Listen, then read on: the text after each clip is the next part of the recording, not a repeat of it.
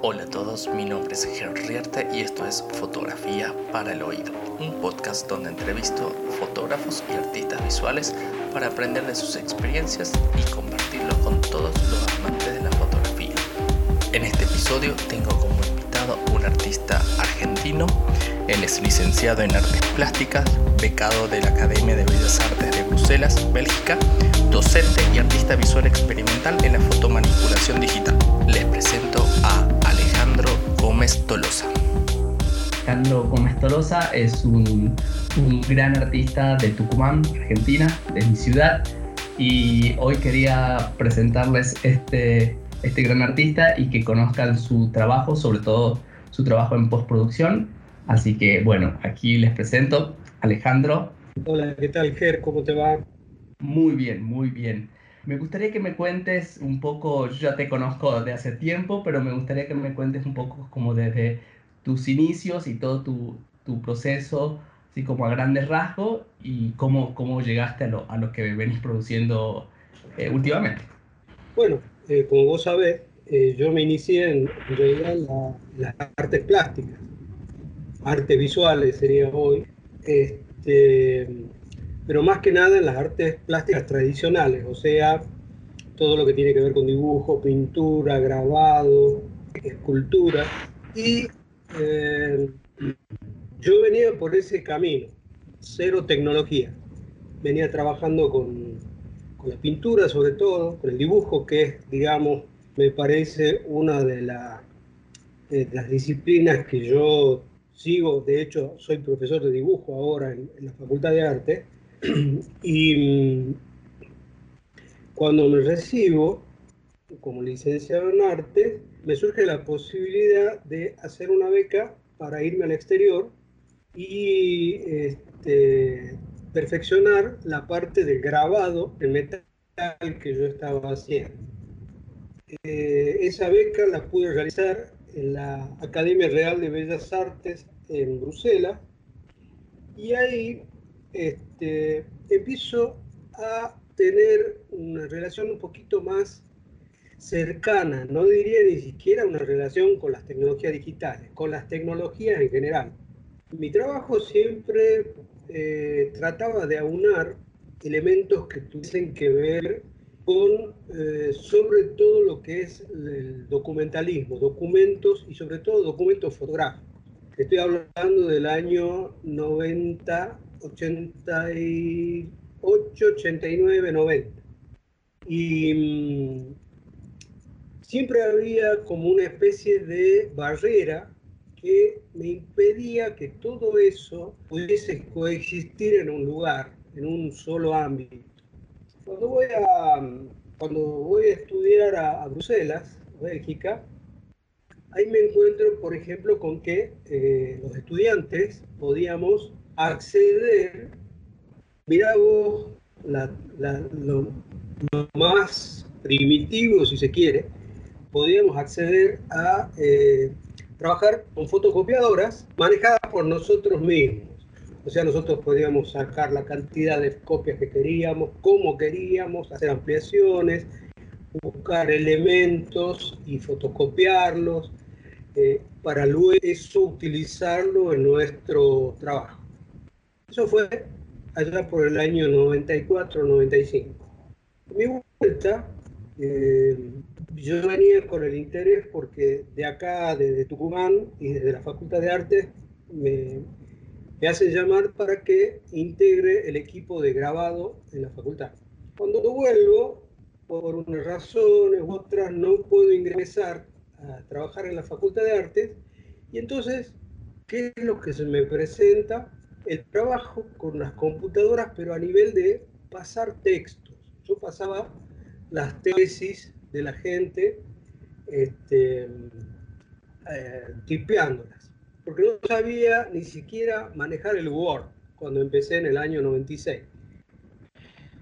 De ahí en más, empecé a, mirar, a, trabajar con el diseño, porque ya venía también con toda una carga del diseño gráfico que me gusta. Eh, gusta la estética que tiene el diseño gráfico y yo trataba de ver cómo podía ubicarlo dentro de mi trabajo y todavía había como esa cierta, eh, ese muro que no me permitía hacer todo un, solo trabajo que, eh, toda, que, pudiese, digamos, llevar todos esos elementos que yo quería trabajar. Sí, las limitaciones técnicas de, de la época, ¿no? Totalmente, pero aparte de la época yo tenía mis limitaciones técnicas con lo digital, porque nunca me había interesado hasta ese momento. Y ahí es cuando descubro, y ya esto es el rudimento de lo que va a ser mi trabajo, una especie de postproducción. Empiezo a utilizar lo digital para unir distintos elementos. En ese momento yo este, unía pinturas con dibujos, con fotografía, pero fotografía que no hacía yo todavía. Yo me seguía remitiendo o a buscar fotógrafos que me ayuden o em, simplemente a buscarlas de internet, a la fotografía. Y siempre, eso lo sabrás vos, hay algo que no cuadra cuando uno tiene una idea y no la realiza uno mismo. En la fotografía me pasaba eso. sí, totalmente. ¿Mm? Sí, totalmente, eso, eso uno no le cierra la idea. Claro, exacto, no me cerraba la idea. De hecho, trabajé con muy buenos fotógrafos acá, yo trabajando conjuntamente, y siempre faltaba ese, ese final de comprensión de lo que yo quería finalmente. No cerraba la idea, como decía, digo, voy a tomar el toro por las astas ya que necesito la fotografía, voy a aprender fotografía. Y así empecé a indagar por mi lado, por mi cuenta, con amigos. Hay conocidos como Gabriel Barzán, este, que me dio una mano técnicamente. En la Facultad de Artes estaba Carlos Caro, que también me daba una mano. Y este, por un amigo mutuo, tuyo y mío, que Javier Vázquez, nos encontramos. Y nos encontramos y ahí me enteré que vos estabas trabajando con toda esta cuestión de este, modelos. Y que yo en algún punto este, lo que necesitaba era trabajar justamente con el cuerpo, porque el cuerpo viene siendo de alguna manera el eje de mi trabajo. Si por ahí este, tengo, digamos, ciertos desvíos hacia otros ámbitos, como puede ser la arquitectura, que, también hice una, serie de fotos con arquitectura, pero lo básico para mí es trabajar con el cuerpo. Y ahí fue que, este, bueno, te conozco, empezamos a charlar, empezamos a hablar, me invitaste a, a esa clínica, a ese taller más bien, eso que era sobre el trabajo con modelo, y ahí, ahí me empezó a cerrar todo. Digo, esto es lo que necesito yo, estar con una persona a la que yo le indique cómo, qué es lo que yo quiero, le haga yo la foto como yo quiero, y después esa cuestión del, em, de la postproducción. Y mm, como te digo... te, te rompo ahí un poco, te interrumpo ahí un poquito, pero no sabía, no sabía que, que, el taller ese, que en ese momento era como lo que yo estaba haciendo eh, como para, para eh, abrir un poco lo de mi trabajo, te, te, o sea, te, te llevó un poco a, a esto, digamos. lo descubriste la, la, la, lo del manejo de modelo desde ahí. Claro, claro, porque yo tenía, digamos, bueno, eso es otra cuestión que también pasa con, el que se acerca a la fotografía. Siempre está esa cosa, esa distancia entre el fotógrafo y, el fotografiado. Y yo necesitaba romper eso y no sabía cómo. Y recuerdo que en, ese workshop, en ese cómo, cómo, ir manejando a la otra persona para que este, sirva a mi, a, mi, este, a mi necesidad, ¿no? Sí, sí, sí ese, eso yo creo que ha sido bastante importante en mi, en mi devenir futuro, de cómo ir trabajando. De ahí perdí el miedo, más que el miedo, la vergüenza de con la otra cosas que a uno se le ocurren y que no son tan así, ¿no? Em, si bien todo esto de la fotografía se va integrando, yo ya venía con postproducción a nivel imágenes en general, que de alguna manera se alimentaron de esa fotografía que yo aprendí a hacer. Pero yo ya venía trabajando y de hecho en el año 2000, 2000, sí, digo bien, 2000, eh, participamos con un amigo acá, que ahora él también ya no, no trabaja con lo digital, pero sí está muy, mucho trabajando con la pintura. Este, participamos de una mm, publicación que se hacía en Barcelona, de una revista. Mandamos nuestros trabajos como, bueno, nosotros de acá, de Tucumán, o sea, el tercer mundo del tercer mundo, porque no somos Buenos Aires. ¿eh? Tucumán, mandamos allá y nos mandaron felicitaciones por los trabajos, que eran muy interesantes, que eran muy profesionales.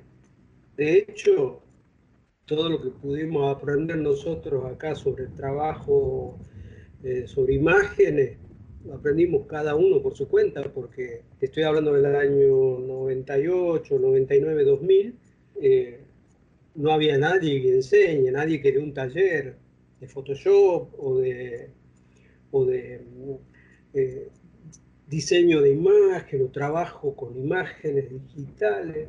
Eso lo fuimos aprendiendo cada uno. Y ese elemento sumado a la experiencia que yo ya iba teniendo con la fotografía, me dijo, este es el camino, por acá vamos. Y eh, ya empecé a trabajar mucho más con la fotografía, ya empecé a comprarme equipo, ya empecé a conocer, empecé a estudiar. Sobre todo, eh, yo soy, me gusta indagar por mi cuenta, ¿no? Por ahí no, no, soy muy afecto a la enseñanza metódica en el sentido eh, muy académica, sino que yo voy viendo por donde voy necesitando. Y fui aprendiendo y sobre todo con lo que tiene que ver eh, con los tutoriales. Los tutoriales creo que fueron una gran, una gran ayuda para mí. Sí, la maravilla, la maravilla de los tutoriales. Esa, esa, esa época era como fantástico que te sacaba todas las dudas. Acordate que también ahí en esa época, recién, por lo menos acá en Argentina, se empieza a popularizar el Internet. Entonces ya, lo, ya podía tenerlo en mi casa, a Internet y al tutorial. Eh, así que bueno, empecé a trabajar desde ahí y ya desde el año 2000, ya van a ser 20 años, ahora estoy dándome cuenta en adelante, eh, ya empecé a indagar directamente con la fotografía, empecé a trabajar pero, eh, como yo siempre explico, porque por ahí lo que surge es que eso también lo debes saber, siempre hay esa dicotomía, ¿no? Los que están a favor y los que están en contra del uso de la tecnología en la fotografía. Y, acá hay muchos detractores del uso de la, de la, de la tecnología, de la tecnología digital sobre todo. Entonces, por ahí me han tocado discusiones, me han tocado... Sí, sí, me acuerdo, me acuerdo de esas discusiones en donde no, les parecía que la, fotografía digital no era, no era, no era fotografía. Era no era Entonces, eh, digo yo, pero ¿por qué estamos discutiendo esto? Porque, ¿qué es en definitiva la fotografía? ¿no? Y descubrí así dando, dándole vuelta al, al ovillo a ver cuál era la cuestión y darme cuenta en realidad que nuestra gran diferencia no es que yo use una tecnología y, y, eso desmerezca o supere la fotografía, no, simplemente que yo uso una tecnología digital, pero uso la fotografía como un medio a esa tecnología digital y no como un fin, en general el fotógrafo entiende que la fotografía en sí misma es su fin. Para mí, yo lo tengo claro a esto, la fotografía es un medio para llegar a mi fin que tiene que ver con la postproducción. La postproducción es para mí el momento que se me, o sea, yo me siento en una computadora y puedo estar ocho horas sentado, he llegado a estar ocho horas sentado trabajando y no darme cuenta de que el tiempo pasa. Las conozco, las conozco esas, esas maratones, que uno pierde la noción del tiempo. Exacto. Y de hecho, eh, hacer la fotografía me lleva los tiempos.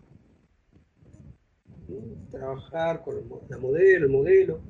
Entonces, eh, como decíamos al principio, creo que mi, mi trabajo fundamentalmente es la postproducción. Entonces ya he dejado ni siquiera, bueno, no me preocupaba tanto, pero tampoco ya para nada, que si te consideran fotógrafo, no te consideran fotógrafo, si sos fotógrafo, no sos fotógrafo.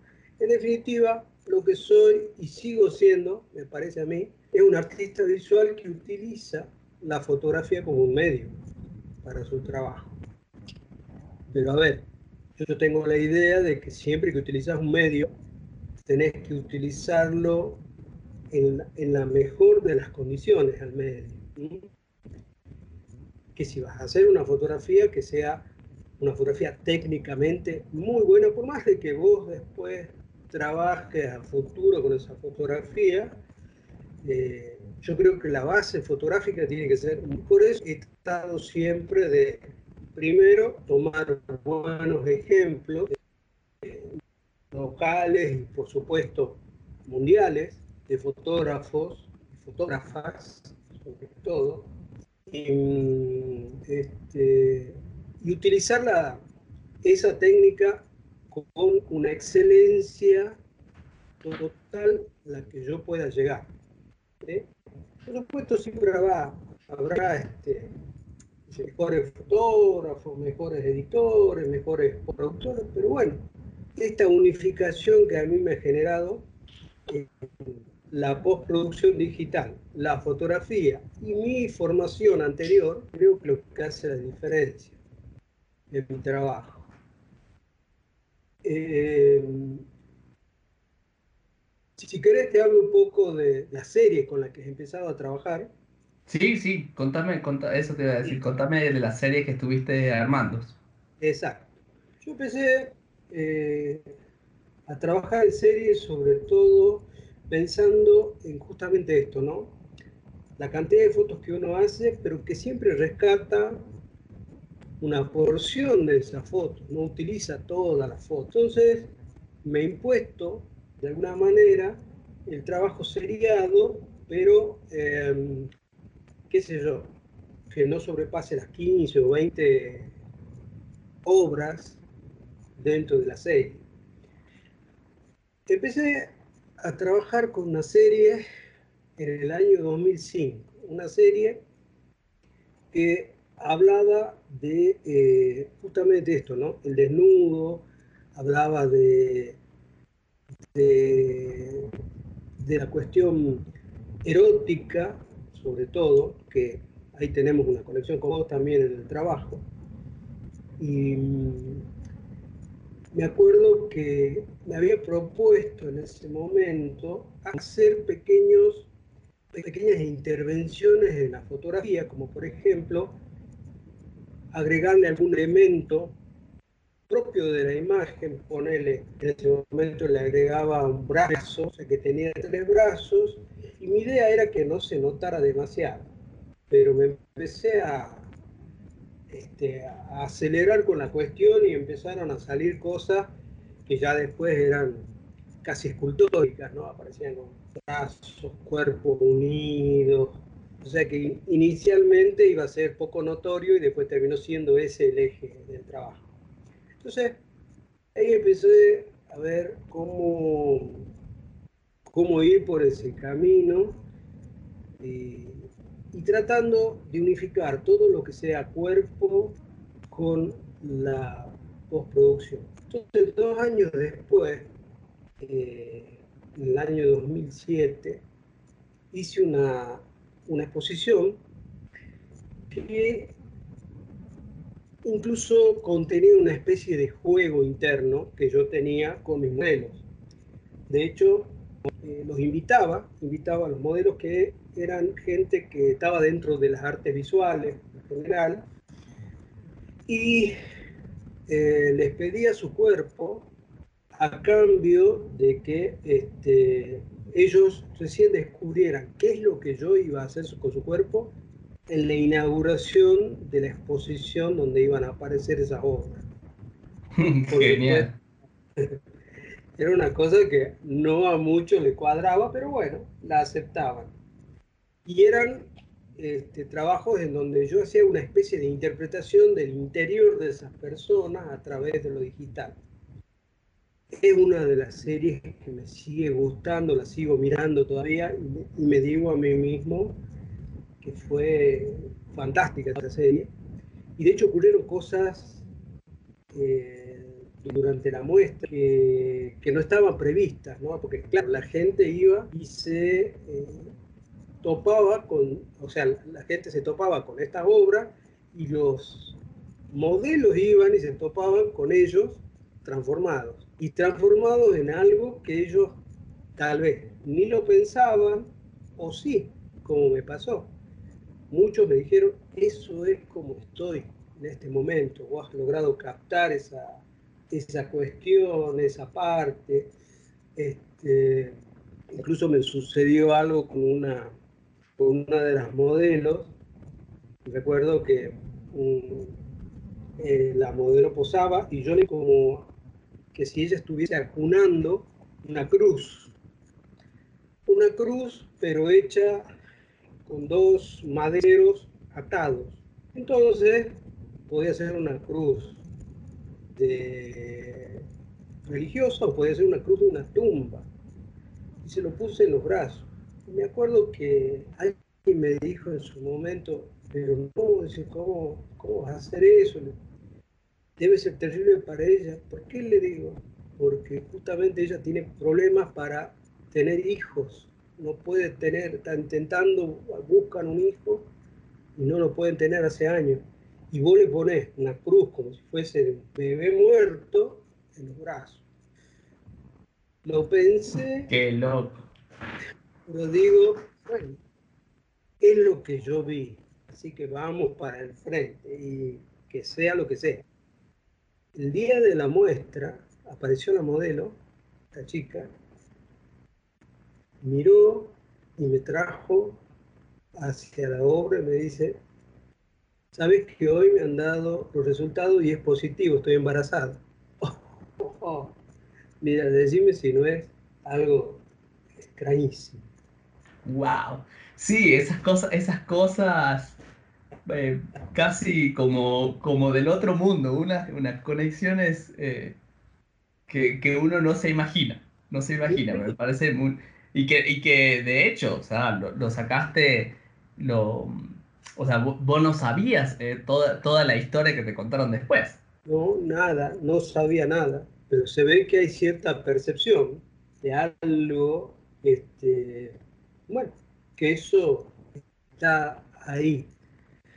Bueno, así yo seguí indagando, digo, bueno, esta, esta cuestión de, trabajar con, otros seres humanos y que se, de alguna manera se enfrenten a una cámara, no es fácil para ellos y no era fácil para mí en ese momento. Ahora ya puedo decir que sí, que sí, que, yo puedo plantearme ante alguien y trabajar con esa persona. Pero en ese momento todavía había ese, esa distancia. ¿no? Entonces, seguí, pasó el tiempo, seguí yo trabajando mucho con la cuestión de, de, la, de todo lo que es la, la postproducción, más dirigido incluso en, en algún momento, yo me fui a, a, hacer unos estudios a Chile también en el año 2008, 2009. Eh, y ahí, justamente como estábamos en la zona franca, pude comprarme una cámara mejor, pude trabajar, pude este, acceder a, una tecnología mejor, ir mejorando. A ver, esto que quede claro, no quiere decir que te hace mejor fotógrafo tener una mejor cámara. No, para nada, pero ayuda. Ayudaba a que el resultado fuese incluso más a lo que yo de alguna manera me imaginaba, ¿no? Bueno, volví de ahí y ahí tuve otro encuentro con un fotógrafo. Este, yo no, estaba haciendo fotografía por mi cuenta y de repente descubro que dentro de, unas eh, de, una, de, unos cursos que se estaban haciendo, que en la universidad, invitaban a una mirada de portfolios y me fui, me mandé yo con mis fotos que estaba haciendo y con otras que llevaba de acá de Argentina. Incluso esas de, que te cuento de, de, los artistas que estaban postproducidos. Eso, eso fue en Chile, ¿no? En Chile. Eso fue en Chile en el año 2008. Y ahí este, ese fotógrafo me, empezó a, me dijo, ah, mira, qué sé yo, veo cierta conexión con algunos fotógrafos, mira este, mira este otro. Bueno, bueno. Y empecé a mirar más fotógrafos. A ver, ¿qué quiero decirte con esto? No me quedo yo solamente con la postfotografía o con la, o con la cuestión de la edición digital postproducción, sino que quería indagar cómo trabajaban los fotógrafos. Por supuesto, en el año muy lejos, allá y muy tangencialmente, en el 91, llegó a mis manos una revista que tenía este, un, un dossier sobre un fotógrafo que a mí creo que me ha marcado toda la vida. Y de hecho, hasta el día de hoy yo sigo mostrándolo, mostrándolo a mis alumnos, que si bien no son de fotografía, son de plástica, pero igualmente para que vean la, eh, esa conexión que hay entre las artes, todas las artes, las, artes fotográficas, las artes visuales, plásticas, y el artista era Joel Peter Whitkin. Ah, Whitkin, sí. qué Bueno, muy buenas ah, obras tienes. Sí, sí, sí. Aparte era esa oscuridad, esa cuestión, y sobre todo el uso de la luz. A mí eh, creo que hay una cosa que es, eh, es fundamental y esto seguramente debe tener que ver con la formación que, viene de la fotografía, pero la luz. La luz es algo que para mí eh, decide si una fotografía te llega o no te llega emocionalmente. ¿Cómo iluminas? Y recuerdo, ahí vuelvo a lo del taller que tomé con vos, cómo vos me hacías este, esa, me, marcabas esa cuestión. De cómo iluminar y cómo cambiaba iluminada la, fotografía en sí misma, a pesar de que era la misma modelo. Entonces, eh, eh, yo yo me, sentía en ese momento, porque el, hombre este me mandaba el tema, quería ver a Wiki y demás. Sí, yo ya vengo bien, de hecho, parece que yo tengo mucha influencia en ese hombre, y, descubrí otro, qué sé yo, fantástico fotógrafo. Entonces, a la vuelta a Argentina, también seguía este, seguí indagando, buscando, como te digo, eh, me fui incluso, eh, no sé si se sigue haciendo el Festival de la Luz, que se hacía acá, y me presenté ahí también y aceptaron unas fotografías, eh, pero nunca pensando que soy un fotógrafo, ¿entendés? sí que uso la fotografía, como un medio, pero nunca pensando en que mi trabajo finalmente es una fotografía. aunque sí he, sí he hecho mucho, muchas fotos de ese estilo, pero creo que no es lo mío totalmente. Y mm, en el año 2013 vuelvo de nuevo con otra, con otra serie que me parece interesante. Digo, a ver, tengo una necesidad de mostrar algo y de demostrar cómo la tecnología digital nos ha, eh, ha, logrado superar la cuestión de que la fotografía concebida como verdad absoluta, como se venía concibiendo, lo que está fotografiado es lo que sucedió. Entonces, lo digital altera todo eso. Entonces, digo, bueno, voy a trabajar de esta manera. Unifico tres conceptos. El concepto del clon, o sea, la clonación, que digitalmente, este, bueno, posible hacerla y muy bien. El concepto del doble, del doble que no es, o sea, que se utilizaba en el teatro para mostrar el personaje bueno y el malo siempre con el mismo actor, o sea que es un doble maligno en todo caso, o benigno, pero siempre es el mismo actor. Y, y finalmente, bueno, esto de eh, la producción digital. Entonces, invito a otros nuevos artistas, incluso a gente que no es este, productora de arte o que escribe en arte, que son amigos en realidad, y les hacía fotos le digo, yo les voy a hacer fotografía a ustedes, pero el resultado otra vez lo van a volver a ver en la. En la exposición. Entonces, eh, lo fotografiaba eh, de un lado, sosteniendo algo, y de nuevo lo volví a fotografiar con la luz desde el otro lado, sosteniendo la misma cuestión, más o menos a la misma. ¿Cuál era la idea? generar eh, a través del concepto de, eh, ¿cómo se llama? Cuando, cuando algo es igual de un lado y del otro. Se me ha ido la palabra. ¿Un reflejo? Claro, el, reflejo es una, una asimetría facial. Ahí está. Ah, la asimetría. Asimetría facial es lo que a, nosotros eh, nos determina que nuestro rostro es único.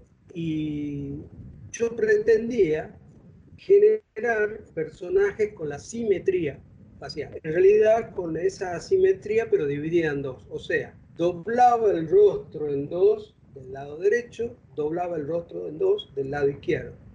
Obtenía dos personajes que eran el fotografiado, pero no eran al mismo tiempo la gente los reconocía, cuando los miraba un rato, o pensaban que eran hermanos, o pensaban que no, o sea, les, quedaba una intriga.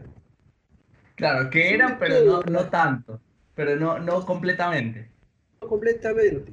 Y la, la, gente muchas veces reconocía a uno como el personaje, cuando en realidad no era ninguno, porque eran dos mitades este, rebatidas, abiertas.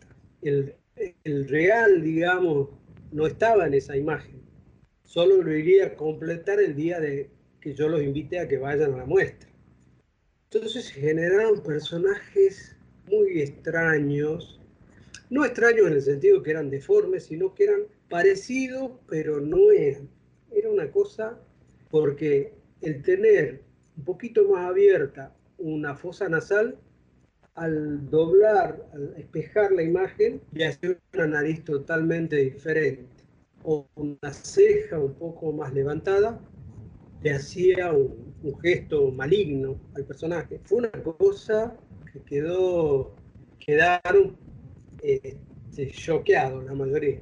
Hay algunos que no les gustó tampoco, como cierto crítico eh, sí, sí, y, alguno, y, estaría bueno mostrar algunos de tus de estas obras eh, ahora en el, en el resumen del post eh, en mi sitio web y con eso eh, se dan, se lo pueden visualizar bien a, todo el proceso que, llevaste eh, para, para, esa, para esa serie.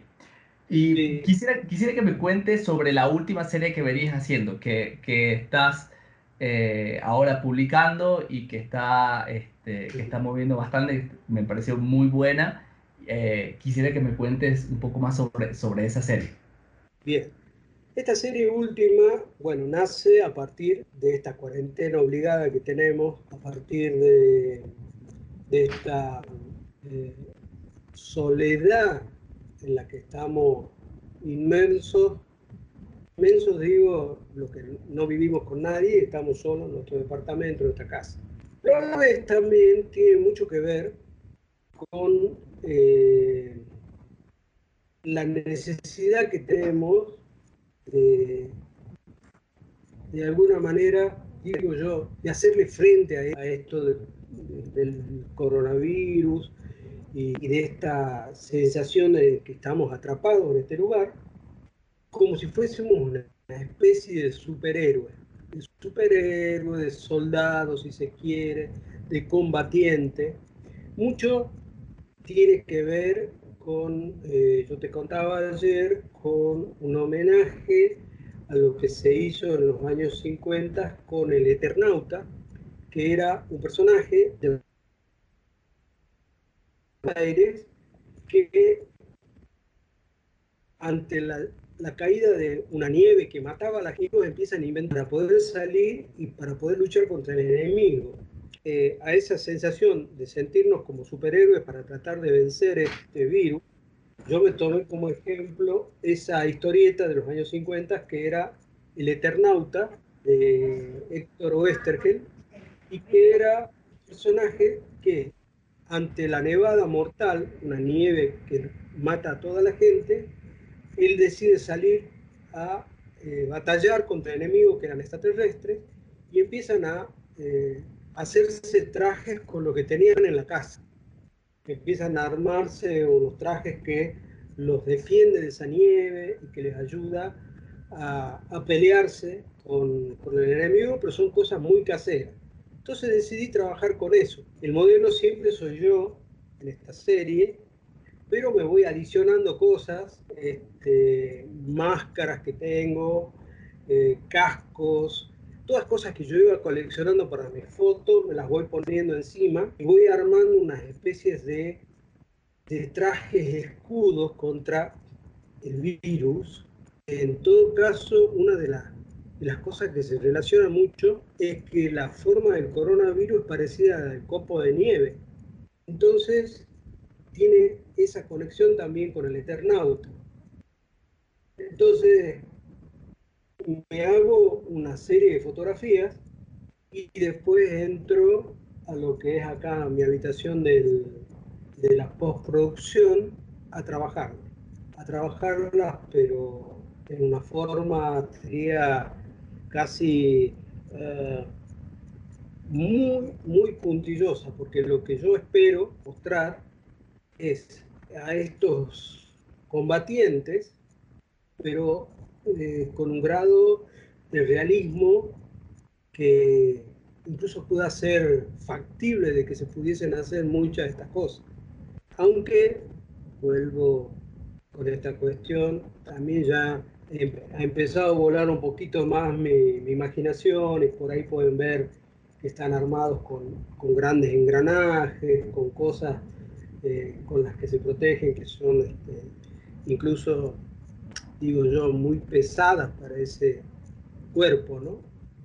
Pero en realidad son todos elementos que uno puede encontrar en su casa y los voy adosando al cuerpo. Por un lado, hay algunos que sí, que los para hacer la foto, pero por el otro lado los, voy este, colocando digitalmente y voy trayendo también algunos elementos de internet, siempre es mi fuente última, digamos, donde manotear algunas cosas que necesito. Y van teniendo casi, casi un nombre simbólico, guerreros del ocaso, eh, eh, qué sé yo, combatientes del crepúsculo. Son especies de, de soldados que intentan de alguna manera eh, hacerle frente a esto. Estás construyendo tu, tu, ejército personal contra el coronavirus.